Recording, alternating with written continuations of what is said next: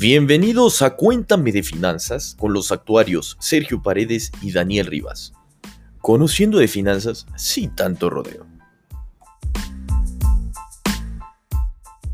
Hola, ¿cómo están? Qué gusto tenerlos una vez más con nosotros. Bienvenidos a este cuarto capítulo de Cuéntame de Finanzas. Como bien ya lo saben, los acompañamos en este capítulo sus amigos Checo y su servidor Rivas. Hola, hola, ¿cómo están? Bienvenidos a este cuarto capítulo.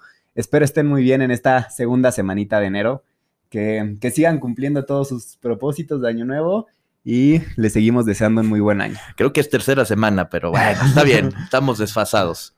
El día de hoy tenemos un invitado muy especial, un actuario que se desenvuelve en el área de los seguros, que nos acompañará en esta plática. Recordemos que en el capítulo anterior hablamos de finanzas personales, en donde mencionamos la importancia de los seguros. Antes de presentar a nuestro muy buen amigo de nosotros y especialista en el tema, vamos a nuestro espacio de preguntas, sugerencias, participaciones del episodio anterior. Y pues, nada, que tuvimos comentarios muy positivos. Sí, sí, ya varias participaciones. Cada vez este, les agradecemos ese apoyo y recuerden que todas las dudas que vayan teniendo nos las pueden ir haciendo llegar. Emanuel, Francisco, Alfredo, gracias por los comentarios positivos. Seguiremos así, ya verán. Habiendo dado el espacio para sus participaciones, presentemos el tema del día de hoy. Oye, saca tu seguro automotriz, no te vaya a pasar un accidente y te afecte tu patrimonio en gran escala. No, hombre, eso nunca pasa. ¿Seguro? Presentemos a nuestro ah, invitado especial, Alberto Garbuno. ¿Cómo estás? ¿Te parece que antes de comenzar nos cuentes en unos dos minutos, pues quién eres, a quién te dedicas? Sí, hola, hola, ¿cómo están? Mucho gusto, soy Alberto Carbono, como mencionan. Este, pues hoy, de hecho, fui compañero de ellos durante la carrera, estudiamos juntos actuaría en UTLAB. Ya tiene dos años que egresamos, entonces eh, ahorita yo me encuentro desempeñándome en el área de seguros, siendo más precisos, en la aseguradora Banorte, en el ramo de autos. Entonces, eh, bueno, mi día a día es estar analizando bases de datos, eh, de acuerdo a la siniestralidad, costos medios, revisar principales indicadores, pero también analizar los datos para buscar, eh, pues, algunas variables que puedan indicar, este, pues, un, un cambio de prima, ¿no? Claro, claro, y ahorita mencionaste algo que vamos a, yo creo que hay que tocar, ¿no? Esa prima. Ya lo te preguntaremos más adelante conforme vayamos en la conversación, pero sí que bueno que ya empezaste a mencionar cosas interesantes que creo que nadie sabe, ¿no? Sí, claro, sí, de acuerdo. Entonces, sí, como les comentaba, mi día a día es analizar esas bases de datos para encontrar, para saber cómo se está distribuyendo nuestros riesgos en la República y para poder encontrar algún diferenciador este, que nos ayude a ofrecer nuevos productos y o mejores en, el área de seguros de autos. Perfecto, Beto, y muchas gracias. No sabes el gusto que nos da que hayas aceptado nuestra invitación. Y justo como comentas, si bien todos somos actuarios, somos egresados de la misma universidad, pues nosotros no, no nos desenvolvemos en esa área. Entonces, qué mejor que traer un especialista del tema, ¿no? Que lo vive día con día. Claro. ¿No? Y bueno, Beto, a veces siento que la gente odia un poquito los seguros porque es como ese gasto frecuente, ¿no? Como esa mensualidad que tienes que estar pagando, luego se vuelve muy odioso, como que sientes que, no sé, no lo ocupas, no, no merece esa importancia a veces que, que pues no le damos, ¿no? Te digo, se vuelve ese como gastito odioso que hay que hacer cada mes y que tienes que pagar tu prima. Entonces, bueno, nosotros creemos que esto se debe a que luego no conocemos realmente el concepto, ¿no? Y la situación de la que nos puede salvar. Y bueno, de ahí este, les pedimos unas preguntas a todos los que nos siguen ahí en Instagram, los que han escuchado los capítulos anteriores. Entonces nos mandaron unas preguntas para ti, a ver si nos puedes ir contestando. Y bueno, empezamos para, con la primera. Tú cuéntanos, ¿qué, ¿qué es un seguro? Pues bueno, realmente si nos vamos como una, una definición pues teórica, pues es este es un producto financiero que nos ayuda a cubrir eh, un evento inesperado, ¿no? Básicamente, como yo lo describiría, es una forma de ahorro, es una forma por la cual nosotros prevenir y poder compartir un riesgo. De ahí, por ejemplo, podríamos desenvolver con lo que acabas de mencionar, ¿no? ¿Por qué recomendarías contratar un seguro? Bueno, uno contrata un segundo, un seguro por principalmente por una cosa, ¿no? Compartir el riesgo. Llámese. Tienes un auto, sabes que puedes en algún momento chocar o te pueden chocar o puede pasar algo inesperado, ¿no? Realmente no, no hay nada seguro, entonces uno contrata un seguro para que en dado caso de que llegues a tener algún siniestro, pues puedas hacer frente a ese, a ese riesgo, ¿no? Porque muchas veces uno no cuenta con la liquidez y aunque tengas la capacidad de pago, aunque puedas hacer frente al siniestro, pues no tienes la liquidez, ¿no? Entonces, este, ahí es cuando entra la otra parte, que es con quien estás compartiendo el riesgo y es quien afronta ese riesgo que estás este, enfrentándote. Ok, perfecto. Entonces sí, digo, si llego a tener algún siniestro, ya sea en mi coche, no sé, que algún choque, ah, perfecto, no solo tengo que pagar yo, sino, digamos, la empresa con la que estoy asegurado, digamos, me va a estar ayudando para, para cubrir ese monto que luego puede ser grande, ¿no? Dependiendo del accidente. Y hay algo que también mencionas, ¿no, Beto? Lo de la que es compartido, que uno piensa también, no, la aseguradora va a pagar todo. No, no, no, estamos compartiendo ese riesgo, ¿no? O sea, ambas partes van a van a dar un pedazo de su dinero para hacer frente a este evento inesperado. Sí, y puede ser entre dos partes o hasta más. Por ejemplo, si una aseguradora está compartiendo un riesgo con una empresa muy grande de algo incierto, que tal vez si llega a haber un siniestro, y llamemos siniestro es ese efecto inesperado que pueda causar un daño, esa aseguradora puede compartir a sí mismo ese mismo riesgo con otra reaseguradora y ahí entre tres estaríamos compartiendo ese mismo riesgo. Pero realmente de eso se trata, de distribuir o compartir un riesgo entre varias entes. Perfecto. Oye, bueno, creo que ahorita ya nos platicaste un poquito cuáles son los beneficios, por qué no los recomiendas. ¿Tú sabes de algún aspecto, digamos, negativo que haya al contratar algún seguro o algo que, se le verías malo? No, realmente algún aspecto negativo no. Digo, yo trabajo en una aseguradora y pues, no es por eso.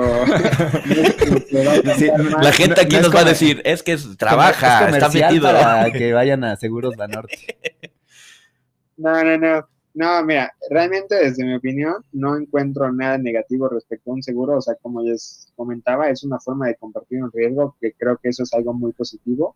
En cuanto a las aseguradoras y los seguros, están muy regulados. O sea, ya AMIS, que es la asociación que regula los seguros, al menos aquí en México, tiene mucha regulación sobre todos los ramos. Y por ramos me refiero a si es este, seguros de auto, seguros de vida, seguros de daños, etcétera, ¿no? Están muy regulados y aparte de las ofertas que ofrecen cada vez las aseguradoras, son cada vez más enfocadas como son más específicas. Ya puedes asegurar desde tu patín eléctrico hasta un avión, hasta puedes proteger tu casa de un incendio. Ya cada vez son más especiales y hasta algunas ofrecen esquemas de recompensas.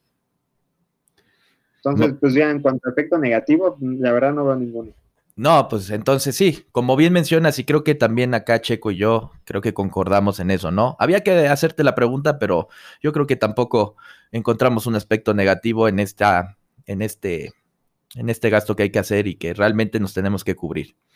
Eh, ya nos comentaste también, ahí oímos varios tipos de seguros y que prácticamente nos mencionas que ya se, se puede asegurar casi todo. Pero para una persona determinada, ¿cómo sé qué tipo de seguro me conviene contratar, por ejemplo? Pues básicamente el seguro depende de, muchas cosas, ¿no?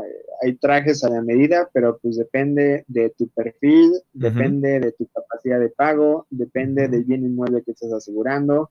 Es decir, no es lo mismo eh, pues tener una casa y, en cierta zona donde es más insegura que tener una casa en una zona donde es más segura, ¿no?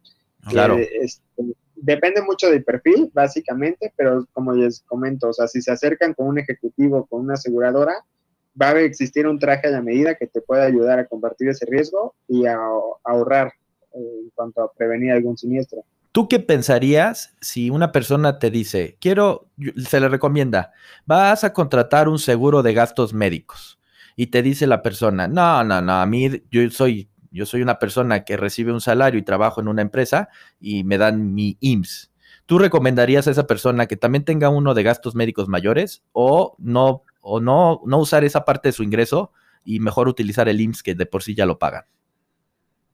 Sí, yo sí recomendaría ampliamente un seguro en todos los aspectos. Este, y nuevamente no es porque trabajo en aseguradora, sino porque pues conocemos el sistema, el sistema de salud y, y no es por mal del sistema de salud en México pero muchas veces no es muy eficiente. Digo, también depende de la zona donde vivas, de la época, también ahorita en la pandemia, pues no hay, no hay comparación, ¿no? Sí, sí, sí. Pero, por ejemplo, si tú quisieras hacer frente, llegas a tener algún accidente o te llega a pasar algo, este, pues necesitas contar con ese respaldo de que si no hay una, hay una clínica IMSS este, inmediata o incluso tú llegas a tener algún accidente, no estás consciente y a alguien se le ocurre llevarte al primer hospital que se le ocurrió porque era el más cercano por el riesgo y demás, pues necesitas frente. Entonces, por eso recomiendo ampliamente, pues sí, contar con un seguro de gastos médicos mayores.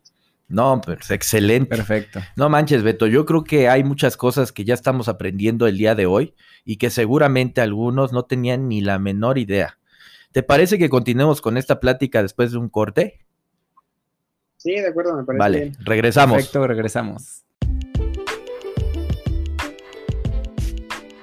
Hola, somos Jafel México, una empresa dedicada al servicio, instalación y venta de equipo de audio, video, iluminación, casas inteligentes, streaming, podcast, entre muchas otras cosas más. Deja que te ayudemos a generar en tu lugar una nueva experiencia. Contáctanos en nuestras redes sociales, Facebook, arroba Jafel México, Instagram, arroba Jafel México y página web jafel.com.mx. Tú pides, nosotros hacemos. Ya estamos de regreso en esta plática tan amena e interesante. Antes de continuar, amigos, nos llegó una pregunta del ciudadano Israel. ¿Les parece que la reproduzcamos y nos ayudes a responderla, Beto? Sí, de acuerdo. Vale, vamos a escuchar. Buenas noches, amigos de Cuéntame de Finanzas. Tengo una pregunta sobre el tema de seguros. La pregunta es, ¿cuáles son los seguros más comunes en países de primer mundo? Tengo entendido que en algunos países europeos y en Estados Unidos es obligatorio contar con un seguro de vida o cosas por el estilo. ¿Y qué compañías de seguros aquí en México tienen buenas reseñas respecto a esos temas? Gracias. Mucho éxito con su proyecto. Perfecto, pues muchas gracias Israel por la duda. Creo que se me hizo una duda muy interesante, que la verdad yo, yo tampoco sé y ya, ya me entró un poquito aquí que quiero saber. Entonces, Beto, si nos podrías ayudar respondiendo a esta pregunta. Sí, bueno, realmente dividiría esa pregunta en tres, ¿no? La primera, como los, los seguros más comunes, sobre todo en países de primer mundo, pues mmm, no puedo ser tan específico porque, pues, como les comento, pues, son trajes a la medida, pero siento que en primer mundo, eh, pues la cultura de ahorro y la cultura de prevención es distinta, por lo tanto, la mayoría cuenta con al menos un seguro de vida, un seguro de auto y un seguro de daños, daños para protección de vivienda.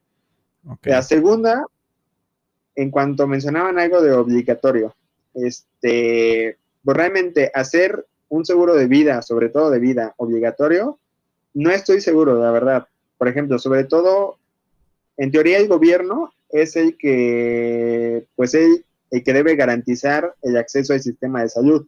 Entonces, por lo, por lo cual así como que obligarte a contratar un seguro de vida, no estoy tan seguro. Lo que sí se hace eh, obligatorio es el seguro con la cobertura de responsabilidad civil. Okay.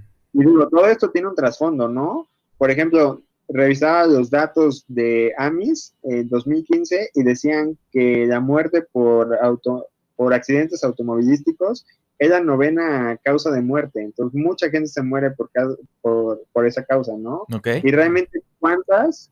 ¿Cuántos cuentan con un seguro de automóviles? Realmente 28 de cada 100 autos, un 28% cuenta con ese seguro de automóviles ese trasfondo es lo que nos ha llevado, o es el que ha llevado a los gobiernos a así marcar un seguro obligatorio, pero más enfocado a, como a, autos y enfocado a protección de bienes, pero no de una persona, sino de un tercero. Okay. Y la tercera pregunta, este, pues, ¿qué compañías en México tienen buena reseña? Pues, ahí no sé, reseña financiera. norte seguros. si nos vamos como a finanzas, si quieres ver como resultados técnicos, este, utilidad, cómo llevar la empresa, pues puedes meterte a la página de AMIS, que es la asociación este, reguladora de seguros, puedes ver mes a mes, bueno, hacen reportes creo que trimestrales sobre el margen técnico, utilidad y demás. Si te refieres a una reseña en cuanto a la atención, este, la, me parece que es la, la Conducef, hace, genera un indicador que se llama IDATU, que básicamente es como el tiempo de respuesta, de atención que tiene una aseguradora con sus clientes. En eso resumiría mi respuesta. Perfecto. Pues Beto, muchas gracias por la respuesta y digo muchas gracias a todos los que hoy mandaron sus preguntas. No olviden los demás que igual nos encanta que formen parte. Como saben, ahorita las estamos contestando y luego son dudas que tal vez tenemos más personas y que simplemente no las hemos hecho. Entonces aquí vamos a estar resolviendo todas las dudas que nos hagan llegar. Recuerden que nos pueden seguir en Instagram en arroba cuéntame finanzas. ¿no? Ahí vamos a estar subiendo historias, ahí nos pueden ir preguntando y también nos pueden mandar sus notas de voz por Anchor, así como Israel nos.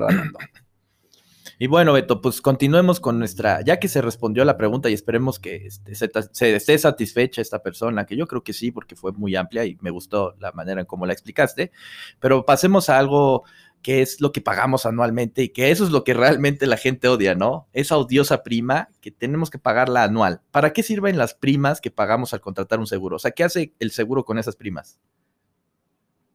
Pues creo que en el concepto está el hecho, es decir, si nosotros vemos como vemos como algo pesado pagar algo mes a mes que no estamos viendo tangible, ¿no? Pero si tú pagas mes a mes un helado, pues sabes que lo puedes disfrutar y todo, pero si estás pagando por una prima, que en este caso es una forma de, hacer, de compartir ese riesgo con la aseguradora, es, es lo que se nos vuelve pesado. Pero básicamente la prima es, en términos matemáticos, es el valor esperado de lo que te cuesta un, un evento inesperado contra, el, contra qué tan frecuente sucede ese siniestro. Entonces, pues básicamente te dicen, ¿cuánto me cuesta si hoy choco? ¿Y qué tan frecuente es que hoy choque, no? Hacen esa multiplicación, obviamente una aseguradora pues te cobra utilidad, te, te cobra gastos de administración, gastos fijos, etcétera, pero básicamente la suma de todas esas primas es lo que le va a ayudar a la aseguradora a poder solventar los N riesgos que, o los N siniestros que, que salgan, ¿no? Durante cierto periodo. Ok. Y Beto, por ejemplo, ¿por qué si ahorita nos estás contando que la prima es como las aseguradoras, digamos, se cubren? ¿Por qué aparte tenemos que pagar el deducible? ¿No estaría cubierto, digamos, como con este primer pago de la prima o el deducible cómo funciona? Ojo, aquí también hay que ver el deducible como algo positivo más que algo negativo. Por ejemplo, lo que comentaba de la prima, en vez de verlo como algo que tengo que estar pagando, es una forma de prevenir. Aquí lo que hace el deducible es una, es por ejemplo, es estar cargando con el peso de decir, ¿sabes qué? Si hoy choco, me cuesta 100 mil de siniestro en promedio y ocurre uno, no sé, un, uno cada 10, ¿no? Por poner un ejemplo. Entonces te voy a cobrar una prima de 100 pesos, ¿no? Por poner un ejemplo. Entonces yo tendré que estar dando mes a mes esa prima. Pero el deducible aquí juega un papel muy importante. Si tú quieres que esa prima sea menor, puedes pagar 50 pesos. Pero siempre y cuando haya un siniestro, vas a tener que pagar, por así decirlo, esa parte proporcional que no estás pagando mes a mes. Es decir, ya no voy a pagar esos 100, voy a pagar 50, pero el día que yo tenga un siniestro durante el año, ahí ya voy a cooperar a la aseguradora parte de lo que no le pagué mes a mes. De esa forma estamos compartiendo el riesgo y realmente estás evitando pagar de más y solo pagando lo justo si es que tienes un siniestro. Ok, oye, hablando de los siniestros, ¿no? Eh, ¿qué, o sea, ya que estamos hablando más términos matemáticos, ¿la probabilidad de que una persona tenga un choque es alta o baja? Eh. Híjole, lo, pusimos, lo pusimos en la cuerda floja, perdón. Depende, mucho de dónde vivas, ¿no? Por ejemplo, yo me encuentro en Ciudad de México, aquí es el corporativo donde laboro. En Ciudad de México hay unas, este, pues ustedes saben, ¿no? Se mueven creo que 20 millones de personas al día. Hay muchos, muchos autos, demasiados, no tengo la estadística, pero es, es más probable que ocurra un, choque en la Ciudad de México, sobre todo en horas pico, en el periférico sobre todo, que ocurra en, por poner un ejemplo, en, Campeche, ¿no? Es, es muy variable dependiendo de la zona donde viva. No, y aquí en pues Puebla yo creo que 90% de que choquen, ¿no? Ves que manejan bien feo. aquí en Puebla, no, aquí sí contraten seguro de automotriz porque acá parece que no nos enseñaron a manejar. sí. Oye, y así como comentas que, bueno, hay diferentes probabilidades de chocar dependiendo de dónde estés, me imagino que igual los pagos de prima y los pagos de deducibles son diferentes dependiendo de la zona donde estés del país, ¿no? Tal vez en Ciudad de México que hay más choques es más caro y en Campeche es más barato. Sí, sí, completamente de acuerdo. Eso se ve más marcado, por ejemplo, en zonas donde, pues, por obvias razones, por inseguridad, se ha visto, este, por ejemplo, el norte, que ha sido afectada muy fuertemente por la inseguridad, eh, te roban una casa, este, te roban un carro, este, te asaltan y demás. Entonces, ahí obviamente, pues la aseguradora, pues ya han llegado muchos siniestros, dice, ¿sabes qué? se están robando 10 carros más en, el norte del país que en el centro, ¿no? O incluso en el sur. Entonces, pues obviamente El, riesgo es distinto, por lo tanto las primas tienen que ser mayores en estados donde pues hay un mayor riesgo, ¿no? Sí, sí, sí, claro. Y ya, yo creo que ya para finalizar esto, este, última pregunta, y yo creo que es la más importante, ¿no? Tenemos una, un gran repertorio de aseguradoras, tenemos muchísimas en donde elegir, pero ¿qué es, ¿Cuáles son? Vamos a tomar en consideración ahorita el, seguro automotriz, del cual tienes tu expertise. El seguro de gastos médicos debe de ser algo similar, pero en el seguro automotriz, cuando yo elijo una aseguradora entre otras, porque, y ahí yo creo que Checo siempre se avienta el costo de oportunidad, ¿no? Pero no, esta vez sí, ahí está, entra el término de costo de oportunidad al elegir una de muchas. ¿Cuál, ¿Cuáles son los rubros más importantes que nosotros debemos detectar en nuestra póliza de seguros? Los rubros más importantes, o sea, ¿te refieres a qué tomar en cuenta a la hora de contratar un, seguro? Así es. por mm, ejemplo, yo diría, en mi caso, la suma asegurada, ¿no? Que me cubra al menos el 90% del valor del automóvil. Sí, pues básicamente muchas aseguradoras pueden ajustarse a tu perfil. Más bien, muchas veces depende de con quién tienes contratado. Por ejemplo, si tienes una cuenta este, de, del banco con Banorte, pues muy seguramente el ejecutivo te traslade con un ejecutivo de seguros y te lleva a contratar un seguro con Banorte, ¿no? Que es un caso parecido como el de las Afores. Este, pero más bien, yo digo que con acercarte a cualquier aseguradora, ellos pueden buscar la forma de encontrarte ese, ese trabajo a la medida este, y que te pueda convencer para para poder obtener un seguro. Y ya se vuelve, como dirías, una competencia nada más de ver quién es el más accesible en cuestión monetaria, ¿no? Ahí elegirías tú si haces tu investigación, ¿no? Sí, de hecho, ahorita, por ejemplo, hay muchas, están surgiendo así como las fintech, que son todas esas empresas de tecnología financiera. También hay de relacionadas al, seguro, ¿no? Que son las Insurtech.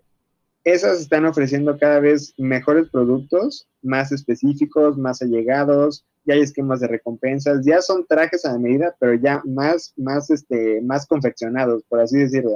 Entonces, ya están surgiendo nuevas propuestas, ya por ejemplo, este, incluso si eres, este, si no tienes siniestralidad, si nunca has chocado, ya dependiendo por tus hábitos de conducción, por quién eres, ya se están proponiendo elaborar productos o seguros que puedan irte disminuyendo o incrementando la prima dependiendo de, cómo eres o de tus hábitos de conducción.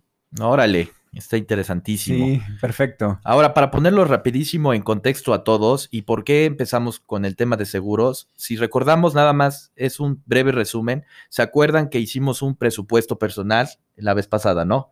Teníamos una partición en donde estaban los ingresos, los gastos esenciales, los gastos no esenciales, el ahorro y la inversión. En este caso, esta prima que se paga de manera mensual va a ingresar a la parte de gastos esenciales. Y es, una, es, es importante que consideren que si tienen un automóvil, se aseguren, porque realmente si llegasen a tener un percance y el automóvil que tenemos al lado es muy de muy alto rango y tú no estabas asegurado, vas a tener que reparar ese daño y puede costarte todo tu patrimonio que tenías.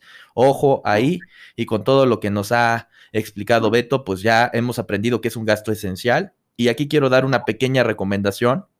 No deberíamos dar recomendaciones, Checo, pero la voy a dar. es, existe la prima que se paga, que se calcula de manera anual y, te los, y generalmente las instituciones este, aseguradoras te la van a, te la pueden este, partir en varias, en varios meses, pero también agregan otro indicador que se llama la tasa de interés que vamos a hablar en el siguiente capítulo, de qué es el interés. Y obvia, obviamente, si te están dando el beneficio de pagar mes con mes, vamos a tener que pagar una tasa de interés. Pero habrá un motivo en el que yo voy a, vamos a hablar el siguiente capítulo, donde podemos evitar pagar tasas de interés usando estrategias de ahorro, le vamos a llamar así. Y ha llegado la hora de cerrar este capítulo tan enriquecedor como siempre. Exacto. Rivas, muchas gracias, Beto. Creo que nos aclaraste muchísimas dudas, dudas que la verdad creo que yo ni siquiera sabía varias cosas, entonces un capítulo muy enriquecedor hasta para nosotros, para Beto, esperemos para todos ustedes. ¿Y les parece si terminamos con una última, una última dinámica, no? Ya salió la dinámica de la noche. Para presumir a nuestro especialista del día de hoy. Entonces, Beto, la dinámica que te venimos a proponer el día de hoy es que nos vendas un seguro. ¿Qué te parece? Órale. Entonces, yo llego a tu oficina, digamos, de Seguros Banorte. Realmente soy una persona que no sabe nada de seguros, que es la primera vez que me estoy familiarizando con ese tema. Entonces, si nos puedes así como, pues en poquitas palabras, intentar explicarnos y vender, vender un seguro, ¿por qué no lo recomiendas? Bueno, voy a poner un ejemplo enfocado a mi ramo. Sí, sí, sí, exacto. no, de seguro de gastos médicos. Ah, no es cierto. ok, pues voy a poner un ejemplo que de hecho ha, ocurrido varias veces y que ha sido objeto de memes en, varias ocasiones. y ya que tú, no sé, te estoy hablando como un desconocido, imagina que tienes un, pues eres propietario de un, de un bocho, un bocho, un bochito, un okay. Me gustan los bochitos son bonitos bochitos, eres propietario de un bochito, este, tú sabes que manejas bien, demás, este, todo bien, pero el día de mañana, quién sabe, te entró una llamada, te llegó una emergencia, algo pasó, vienes pensando en otras cosas y chocaste contra un Lambo, ¿no? contra un Ferrari. Este, esto ha sido objeto de memes, pero de hecho es algo que pasa, ¿no? Entonces, digo, chocas contra un Ferrari, no tienes pues en el momento, pues ya le destrozaste, tal vez el bocho sale intacto, el Ferrari sale dañado. ¿Cómo haces frente a ese riesgo? Es un Ferrari donde la defensa te puede costar 300 mil pesos, ¿no? Entonces, ¿cómo haces frente a ese riesgo? Tal vez tienes el dinero, tal vez tienes los 300 mil, son todos tus ahorros de 20 años, y pues ni modo, ¿no? Te toca pagarlo por un descuido. O si no, la verdad, puedes proteger ese riesgo pagándome 100 pesos por decir una cantidad, mes a mes, y tú, si llegas a chocar contra ese Ferrari, ya no, ya no vas a pagar todos tus ahorros, ya no vas a pagar los 300 mil, los 500 mil que tienes ahorrado.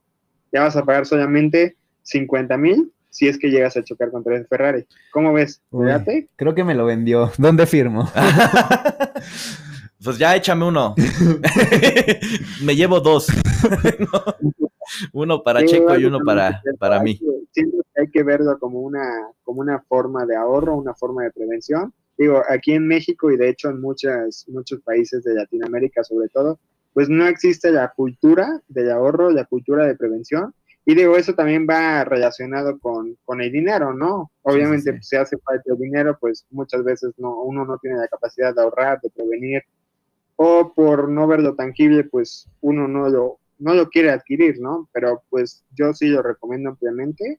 Y digo, nuevamente no es porque trabaje en el sector, es porque he visto, he visto los casos, este, pues sí, que luego llegan y pues hay que, hay que hacer frente a los riesgos que, pues, nuevamente que son inesperados, ¿no? Nunca sabe en qué momento, cuándo pueden ocurrir. Sí, sí, sí, que claro. se pueden llevar la vida.